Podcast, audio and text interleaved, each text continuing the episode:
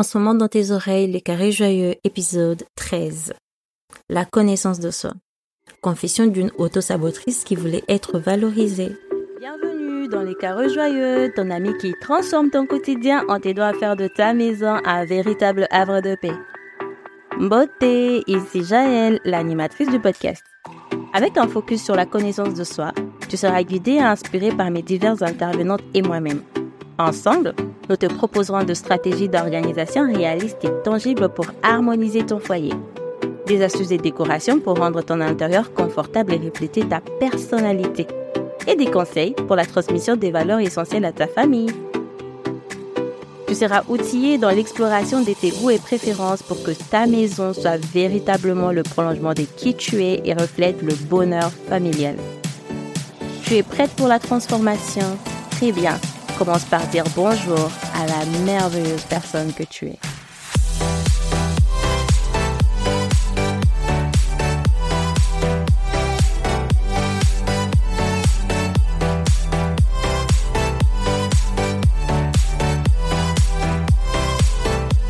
Aujourd'hui, il n'y a pas d'action. Quoique si.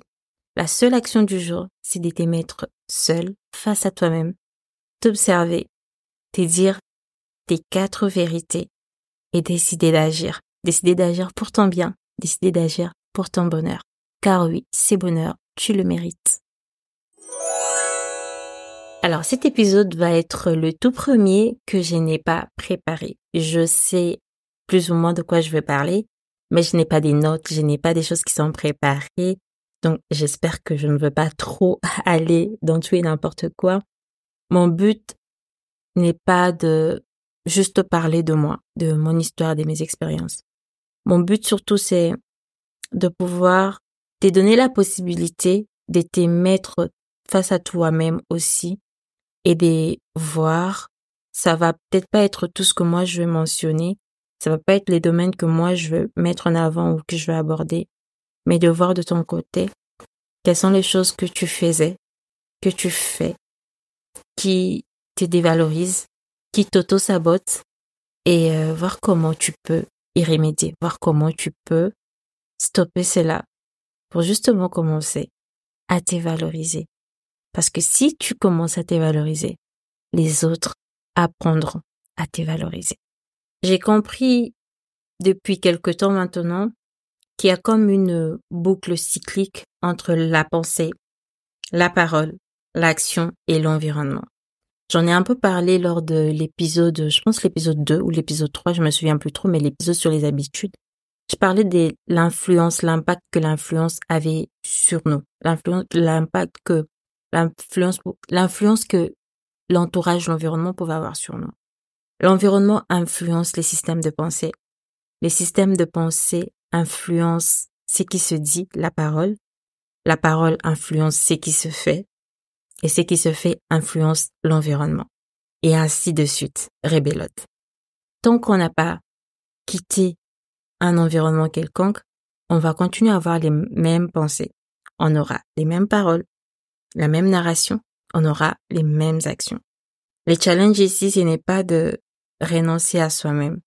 Le challenge, c'est de chercher un équilibre, de chercher une convergence entre ce qu'on pense et ce qu'on dit parce qu'il y a une guerre, il y a une, enfin, il y a une guerre, c'est comme ça que j'ai envie de le dire, entre ce qu'on pense et ce qu'on dit. Et entre ce qu'on pense et ce qu'on dit, il y a l'environnement, il y a l'action. Si l'environnement n'est pas propice, l'action ne sera pas probant. Et ça fera en sorte que nos pensées et notre narration seront biaisées. Je commence à parler de moi parce qu'il y avait ces déséquilibres-là entre ce que je disais et ce que je pensais.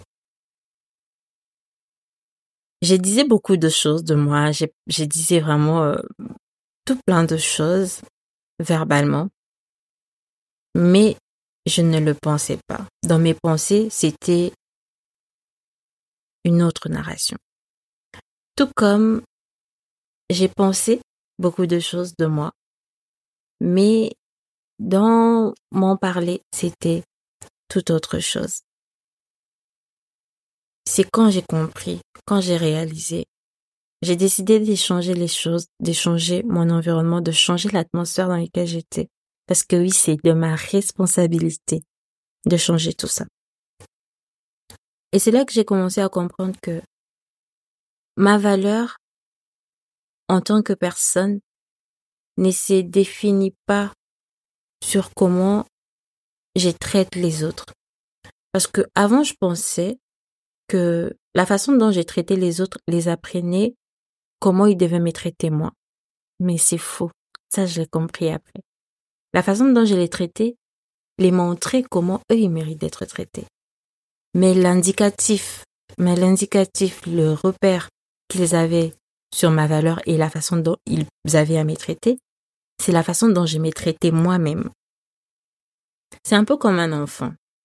Quand un enfant joue, l'enfant reproduit sur le jeu, et prenons l'exemple de la poupée, l'enfant va reproduire sur la poupée tout ce que sa mère fait sur lui. L'enfant ne va pas reproduire sur lui ce que sa mère fait sur lui. Par exemple, si euh, la mère donne le biberon à l'enfant, en jouant, l'enfant va donner le biberon au bébé, va essayer d'échanger la couche, d'échanger le bébé. Mais l'enfant ne va pas essayer de reproduire ces gestes-là sur lui-même. Par contre, ce que le parent, ce que la maman fait sur elle-même, l'enfant aura tendance à le reproduire sur lui-même. Pourquoi? Parce qu'en fait, ce qu'on fait sur autrui, ça nous dit comment les autrui doivent être traités, mais pas comment nous-mêmes on doit être traités.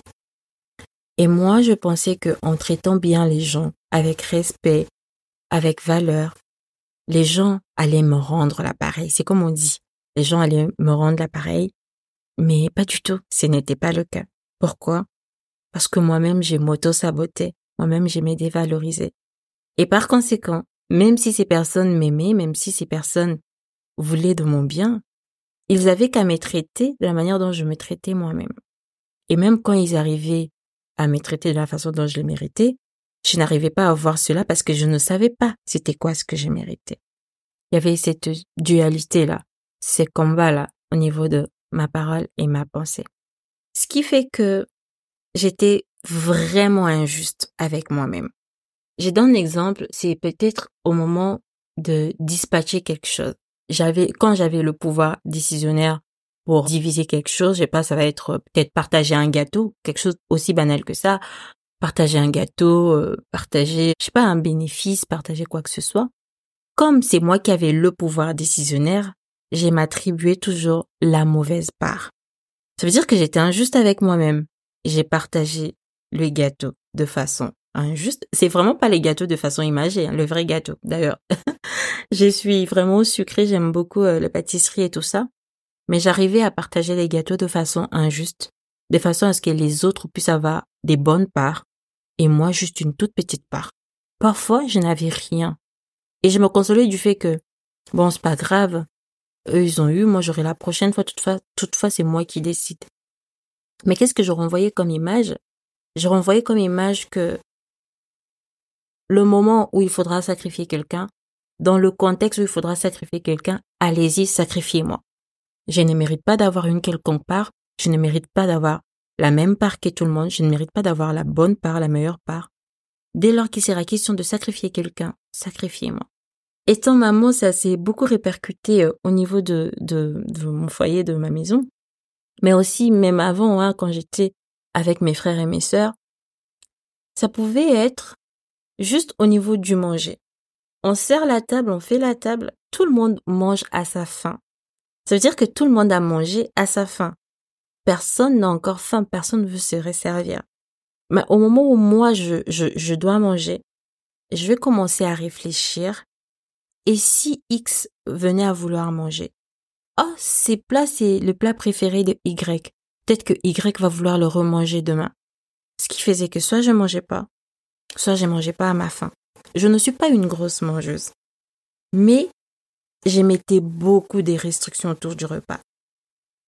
Alors que on ne manquait pas de quoi manger. Demain, on, pouvait encore refaire le même plat. On pouvait refaire le même plat pour 50 personnes et 50 personnes pouvaient venir manger à leur faim. Mais moi, je ne m'autorisais pas à manger parce que j'estimais que quelqu'un d'autre qui a déjà mangé à sa faim pourra remanger le même plat le lendemain ou plus tard dans la soirée. Et moi, je ne mangeais pas. Et ça, quand on est maman, c'est quelque chose qui peut devenir omniprésent assez, très vite. Assez dire que, ouais, moi j'ai mangé ça. Peut-être que les enfants vont vouloir manger ça demain, alors c'est bon, euh, je vais juste grignoter, manger autre chose et le, réserver ça pour demain. Ok? Mais demain, ils peuvent avoir la même chose, tu peux repréparer la même chose. Pour là, maintenant, tout de suite, à l'instant présent, tu manges. Tu mérites de manger. Et ça, c'est quelque chose que je ne m'autorisais pas à faire. Vraiment, pas du tout. L'autre chose, c'était de ne pas être moi-même. Ne pas être moi-même parce que j'étais beaucoup attachée, accrochée à l'image de la fille parfaite. Et d'ailleurs, cette fille, elle n'existe plus. Elle est enterrée il y a très longtemps. Je pense qu'elle a même été incinérée et son cendre a été et son cendre a été versé à la mer parce que non seulement que je ne, je ne veux plus d'elle, mais il est hors des questions qu'elle revienne.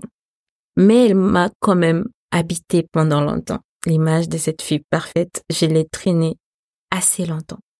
Ce qui faisait que j'étais pas vraie avec moi-même. Je n'étais pas moi-même, tout simplement.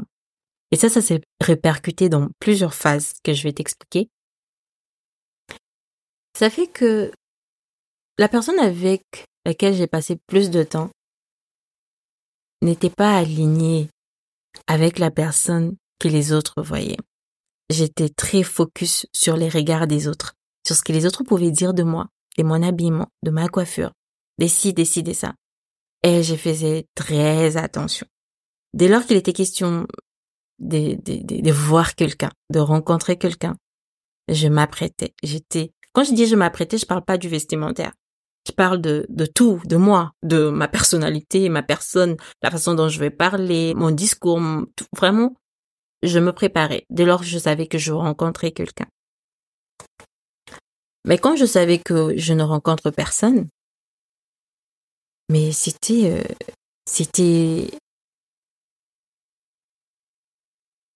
c'était je, n'ai même pas les mots. T'as vu, j'ai eu un temps d'absence que je ne veux même pas je, ne veux même pas couper au montage parce que je ne pense pas pouvoir faire le montage sur cet épisode. Je veux que vraiment que ça soit telle une confession. Et donc, je, je n'étais pas alignée. Ça, comment ça se passait dans, dans la vraie vie? On va prendre le côté vestimentaire. Quand il fallait aller dehors, quand il fallait rencontrer du monde, j'émettais des jolis vêtements. Quand il fallait rester à la maison, j'émettais des vêtements abîmés. Ça veut dire que j'achetais des vêtements pour que les autres me voient, pas pour que je me voie moi-même. J'achetais des vêtements pour les autres, pas pour moi. Parce que celle avec qui je passais le plus de temps s'habillait d'une piètre manière. Et c'était comme ça tout le temps. Et ça, ça faisait naître une sorte de culpabilité en moi de vouloir tout le temps être celle que les autres voyaient, alors que ce n'était pas mon quotidien. J'ai décidé de lâcher prise aujourd'hui. Par exemple, au niveau des vêtements, j'ai toujours deux catégories. J'ai cette catégorie des vêtements de sortie, j'ai la catégorie des vêtements de la maison. Mais ce n'est plus en termes de qualité. Ça ne veut pas dire que les vêtements des sorties sont de meilleure qualité et les vêtements de la maison sont de moins bonne qualité. C'est vraiment en termes de fonctionnalité et de confort. Les vêtements que je vais privilégier pour l'extérieur vont être des vêtements fonctionnels et déclinables à toute situation. Par exemple, si j'ai dit que je, vais euh, à la bibliothèque, ensuite je veux voir un client, ensuite je vais aller euh, me faire coiffer ou euh, je sais pas grignoter, manger quelque chose dehors. Je vais essayer d'avoir une tenue qui va pouvoir s'adapter à toutes les situations. Par exemple, juste commencer par avoir un, un haut manche longue avec un pantalon, des baskets et tout ça, Ensuite, je peux rajouter une veste par-dessus si je dois rendre quelqu'un dans un cadre un peu plus professionnel. Mais c'est vraiment dans ces contextes-là que mes vêtements sont choisis. Et les vêtements de la maison, je vais privilégier tout ce qui va être euh, confortable, parce que comme je travaille beaucoup de la maison, ben, je préfère pas avoir des jeans, des choses qui me servent, tout ça. Des vêtements confortables en termes de des matières, mais pas en termes de qualité. Je n'attends plus que mes vêtements de sortie soient usés pour que je les recycle en vêtements de la maison. C'est vraiment, je choisis la qualité Et je sais que celle que les autres voient dorénavant à l'extérieur, c'est un prolongement. C'est une continuité de celle que je suis à la maison, mes versions extérieures. Je ne suis plus mal à l'aise avec ma version de moi que j'ai présente à l'extérieur parce que c'est tout simplement la continuité de qui je suis dans la vie de tous les jours. Mais avant, c'était pas ça. Avant, c'était vraiment un décalage. C'était un fossé entre la moi, la moi du quotidien et la moi que les autres voyaient. Ça pouvait aussi être en termes de la façon dont je pouvais manger. Quand je mangeais euh, avec les autres, quand je mangeais à l'extérieur, je mangeais très bien, je me servais euh, d'une certaine manière. Mais quand je mangeais toute seule, waouh! je me maltraitais. Je me maltraitais. Je me suis beaucoup maltraitée. Et d'ailleurs, Jaël, pardon de t'être maltraité autant. Pardon de, de t'avoir fait autant de mal. Donc je poursuis. Euh, je vais parler un peu de, de sous-vêtements, donc euh, si ça te dérange, tu pourras passer. Par exemple, ça se faisait aussi au niveau du sous-vêtement. Mes sous-vêtements pour sortir, c'était des jolis sous-vêtements, la dentelle bien choisie et tout ça. Mes sous-vêtements pour la maison, hum. encore recyclés, pas, pas de bonne qualité et tout ça. Et j'attendais en fait que mes sous-vêtements de sortie soient usés pour pouvoir le, le recycler pour moi, pour ma vie de tous les jours. Ça n'a aucun sens. Il y a ces, il y a ces discours, je sais pas où est-ce que je l'ai entendu, et ça dit, il faut toujours avoir des beaux sous-vêtements quand on sort, parce que au cas où il t'arrive quelque chose, que tu fais un malaise, tu sais pas qui va t'emporter à qui va t'emmener à l'hôpital, et tu sais pas dans quelle situation tu seras, donc faut toujours être bien habillé en dessous. Ok? Mais je veux pas mettre tout mon argent, mes économies et tout ce que tu veux dans des sous-vêtements pour que au cas où un jour je fais un malaise, quelqu'un me voyait, que je sois bien présentée. Qu'est-ce que les gens en ont à foutre de mes sous-vêtements dans la vraie vie? Qu'est-ce que les gens en ont à foutre? Rien du tout. Et au quotidien, c'était vraiment euh, des sous-vêtements euh, pas accordés parce que j'aime bien euh, accorder tout ça. Mais c'était pas accordé, c'était n'importe quoi, c'était n'importe quoi. Aujourd'hui, j'ai changé. J'ai toujours la catégorie euh, sous-vêtements de sortie, sous-vêtements à la maison. Mais encore une fois, j'ai vise mon confort. À l'extérieur, je vais aller chercher les armatures pour que ça tienne, pour que ça soit pas dérangeant. À l'intérieur, je vais aller chercher que ça soit toujours confortable et doux. Je vais éviter tout ce qui est armature, tout ce qui sert trop. Mais je ne veux pas dénigrer la qualité de ce que je porte à la maison. Parce que comme je travaille beaucoup de la maison, la vraie moi, c'est celle que j'ai côtoie au quotidien, dans la maison. Ce n'est pas celle que les autres voient ponctuellement à l'extérieur. J'ai commencé à être moi-même. J'ai arrêté d'idéaliser cette personne que les autres voyaient parce que cette personne que les autres voyaient, elle n'existait pas. Elle n'existait pas. J'étais très mal à l'aise avec ça. Et j'ai arrêté je ne sais pas si j'en ai déjà parlé, mais en mai dernier, donc en mai 2023, bon, ça s'est passé un peu avant, mais j'ai pris euh, mai comme indicateur, comme, comme ça, ça me fait une référence précise. J'ai décidé de ne plus porter des rajouts. J'ai décidé de ne plus mettre des extensions sur mes cheveux. J'ai décidé de porter mes cheveux naturels pendant au moins un an. C'est toujours dans la même démarche, d'aimer valoriser et d'être à l'aise avec la personne avec qui je suis au quotidien. Parce qu'au quotidien, j'ai pas de rajout, j'ai pas de, des extensions, j'ai pas des perruques, j'ai pas tout ça. Au quotidien, je suis moi avec mes cheveux, juste moi. C'est aussi ça pour ça que tu verras que quand je fais mes contenus sur Instagram, tu vas voir, j'ai mes en story, tu me verras pas mettre des filtres, tu me verras pas euh, mettre tout ça parce que je veux tout simplement être moi.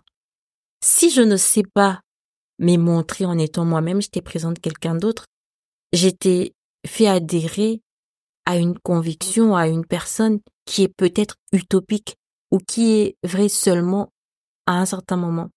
Je ne dis pas que je vais euh, étaler ma vie euh, à 100% comme ça, mais je veux juste être alignée. Que ça soit à l'intérieur, à l'extérieur, je veux être alignée. Je veux que ma version à l'extérieur soit un prolongement de qui je suis et que ma version à l'intérieur soit un récentrement de qui je suis à l'extérieur. Just that. Juste ça. Autre chose que je faisais aussi, c'était de refouler mes émotions, mais refouler ce que je ressentais. Comme si j'en avais pas le droit. Comme si j'avais pas le droit de pleurer. Comme si j'avais pas le droit de me tromper. Comme si je devais tout le temps tout bien faire. Cocher toutes les cases. Comme si je n'avais pas droit à l'erreur. Cela m'a causé beaucoup de problèmes. Beaucoup, beaucoup de problèmes. Et ça, j'ai appris à le faire. Il y a les journaling qui m'aident beaucoup. Je note beaucoup, j'écris beaucoup. Déjà, depuis toute petite, j'écrivais beaucoup. J'écris toujours beaucoup. Mais en fait, puisque j'étais embarquée dans un processus euh, de toujours m'accrocher à cette fille parfaite qui ne rencontrait pas de problème, qui tout allait bien, j'étais presque devenue stoïque.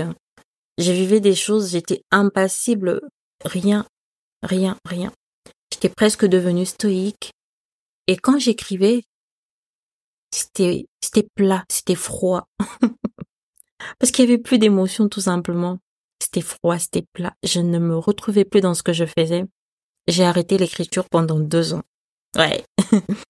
Ça faisait deux ans que je n'avais pas écrit. Parce que j'avais conscience que ce que je disais, c'était vide. Et je, ne voulais pas partager des choses vides. Je ne suis pas une personne vide. Je suis une personne très chaleureuse, je suis une personne vivante. J'aime la vie. Je suis une amoureuse de la vie. Et euh, quand je sentais que dans mes propos, il n'y avait plus cette vie-là, qu'il y avait beaucoup de quêtes de reconnaissance, qu'il y avait beaucoup de quêtes de validation, d'affirmation, mais pas juste des faits de vivre simplement, le fait de juste partager, le fait de juste transmettre, j'ai arrêté. J'ai arrêté euh, c'est avec beaucoup de plaisir que j'ai repris, avec beaucoup des, des, plaisirs que j'ai que j'ai appris aussi en fait de cette période des sécheresses, j'ai envie de le dire, parce que l'écriture me nourrit. Et comment je fais pour euh, écrire Je m'inspire de tout. Je m'inspire de tout ce qui m'entoure. Je m'inspire de tout ce que j'apprends. Je m'inspire des livres. Je m'inspire des newsletters que je lis. Je m'inspire d'une journée, que ce soit à faire des cours, soit à faire quoi. Je m'inspire d'un moment difficile. Je m'inspire euh, d'un passage biblique, d'une méditation. Je m'inspire d'une difficulté, d'une conversation avec X ou Y. Je m'inspire de mon passé. Je m'inspire beaucoup de mon enfance. Je m'inspire beaucoup de mon enfance. Je m'inspire beaucoup de mon enfance. Et c'est même ça, hein c'est même ça les carrés joyeux aujourd'hui, c'est même ça, c'est jovial. Tout, toutes ces propositions que je t'ai fait, mais mes, mes offres, que ça soit la consultation, que ça soit l'atelier, que ça soit euh, les prestations et tout ça, ça puise beaucoup dans mon enfance, ça puise beaucoup dans mon héritage. L'autre chose que je faisais aussi, c'était de ne, de ne pas me parler. Ça veut dire que je n'avais pas de discussion, de conversation de moi-même, avec moi-même. Il y a un passage de la Bible qui dit la foi vient de ce qu'on entend. Plus on entend quelque chose, plus on y croit. Plus on y croit, plus on le pense, plus on le pense, plus on le dit, plus on le dit, plus on le fait, plus on le fait, plus ça impacte notre entourage et rébellote. Un peu comme j'ai dit au début. Et comme je n'avais pas cette habitude de me parler, de me dire ce que je pensais, de me dire ce que je voulais, je ne faisais que écouter ce que les autres avaient à dire. Les autres ils parlent et ils parleront toujours. Tant que j'ai pas mis des limites, j'ai pas mis un frein, je n'ai pas canalisé les conversations, je n'ai pas fixé les limites entre ce que les autres peuvent et doivent me dire, ils me diront tout et n'importe quoi. Et j'encaissais des critiques. Certains, je les encaissais par respect. Je n'ai riposté pas, je ne répondais pas parce que oh, c'est un adulte et tout, je veux pas paraître impoli. J'acquiesce. Oh voilà, voilà, je ne veux pas paraître si, j'acquiesce. Mais qu'est-ce que ça m'a détruit? Parce qu'au final, je commençais à croire à tout ce que tout ce monde disait de moi. Je m'étais délestée de qui j'étais en vrai, en réalité. Je commençais à devenir ce que les autres me disaient. Sachant que chacun parlait de son côté, chacun parlait à son sens, ça m'a... ça ne m'a pas fait du bien de ne pas me parler. de ne pas me rappeler à quel point j'étais, j'étais belle, à quel point j'étais valeureuse, à quel point j'étais légitime dans ce que je faisais, à quel point je méritais de poursuivre mes rêves, que ce qui s'était passé, s'était passé, mais que ça n'est déterminé en aucun cas. La suite de ma vie, je me suis beaucoup auto-sabotée. En laissant les autres me dire qui j'étais. Et en ne disant pas assez, pas fort, pas haut, qui j'étais en réalité. Ce qui est fou avec cette histoire, c'est que j'ai assez, enfin, j'ai assez longtemps été une personne très affirmée, très affirmée. Je suis, je suis rarement dans les teintes de couleurs. Je suis dans c'est noir, c'est blanc. Ce qui fait que quand je crois à quelque chose, à quelque chose qui est clair, limpide, j'y crois fortement et ça me porte haut. Quand je crois à quelque chose qui est dark, quand je crois à quelque chose qui est sombre, j'y crois fortement et ça m'enfonce davantage. Ça, ça ne m'a pas aidé. L'autre chose, c'est que j'ai beaucoup rallié ma valeur à mon travail. Faut savoir que moi, je suis, mon profil, euh, c'est protagoniste. Donc, je suis un leader né. Je suis très altruiste, très généreuse naturellement. Et en fait, j'ai juste halluciné comment j'en suis arrivée là. J'ai beaucoup associé ma valeur à mon travail et du fait que je suis, comme je t'ai dit, généreuse, mais vraiment un élan de générosité euh, qui était euh, pas cadré. J'ai faisais plus sans qu'on m'ait demandé plus. J'aimais frustrée parce que la personne qui ne m'avait pas demandé plus n'avait pas accepté mon plus. Bref, je t'explique ça pour que ça soit plus simple.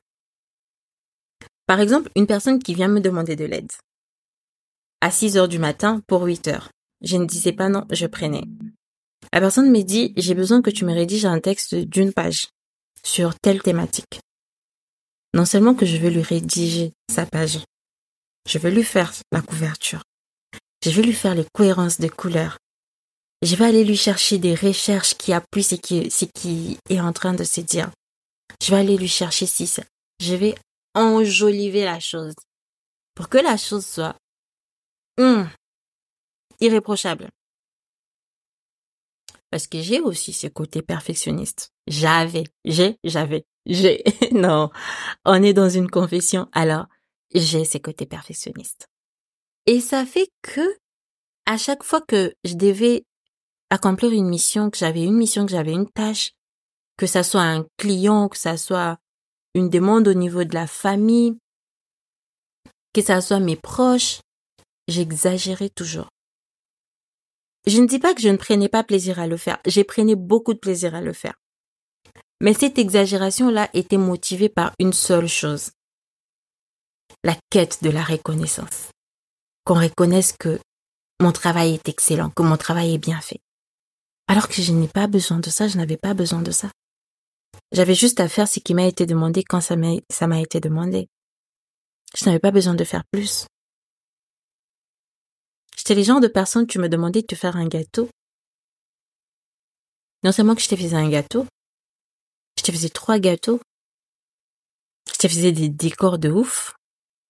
Ça me prenait euh, trois après-midi de le faire.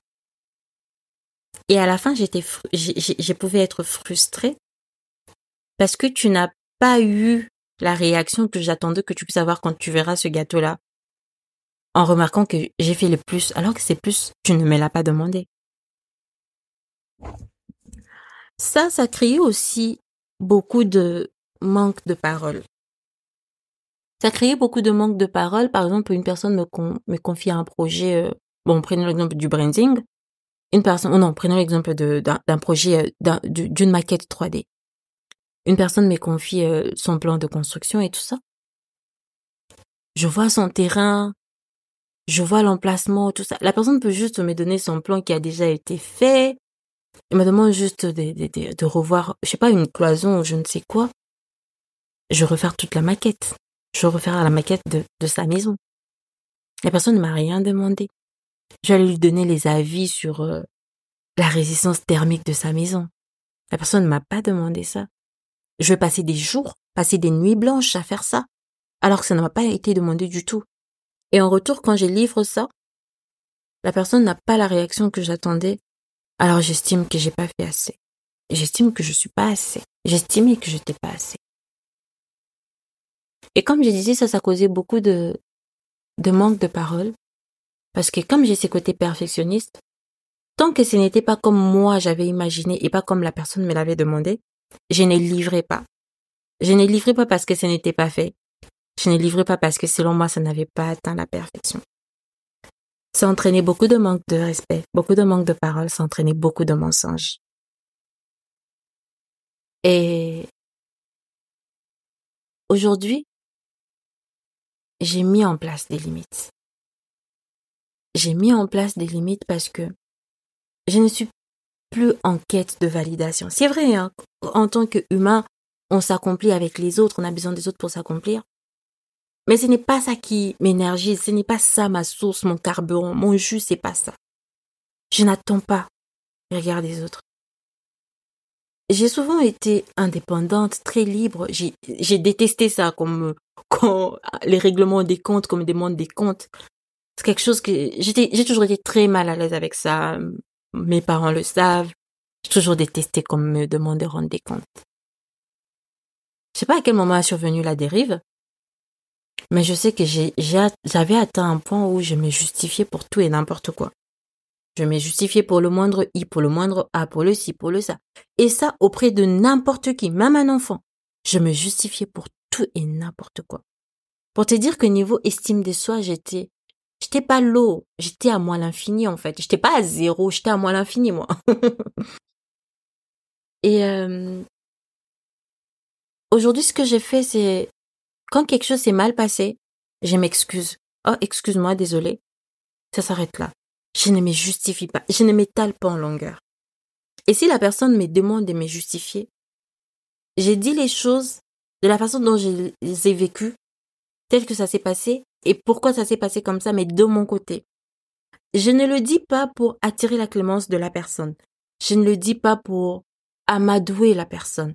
Je ne le dis pas pour manipuler la personne pour que la personne s'épanche de mon côté et que finalement la personne me donne raison. Je dis les choses comme je les ai vécues. Libre à la personne de faire ses conclusions comme la personne le veut. Ça, ça vient avec beaucoup de limites. Ça vient avec beaucoup d'amour de soi. Ça vient avec l'effet de s'écouter, de beaucoup s'écouter.